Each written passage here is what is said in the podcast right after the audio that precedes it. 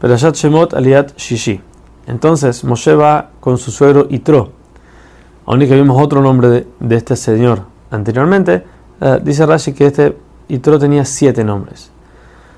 Como Moshe le había prometido que no iba a salir de su lugar hasta que no le pida permiso, va y le pide permiso a Itro. Itro lo manda sin ningún problema.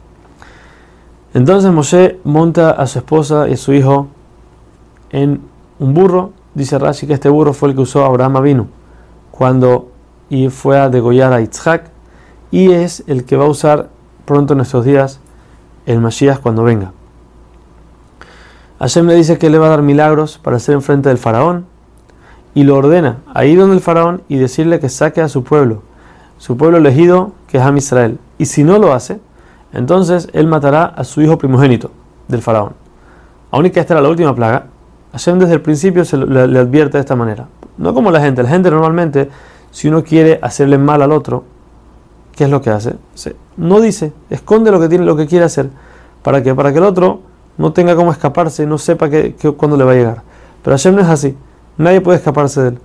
Por eso él está dispuesto a decirte qué es lo que te quiero hacer, qué es lo que te voy a hacer al final. Trata de escaparte, vas a ver que no vas a poder. Cuando estaban en el camino, llegando a Egipto, pararon en un hotel. En ese lugar de repente apareció un ángel en forma de serpiente y se empezó, a tragar a Moshe. Lo tragaba hasta el lugar de la milá, lo soltaba y volvía a tragarlo del otro, del otro lado.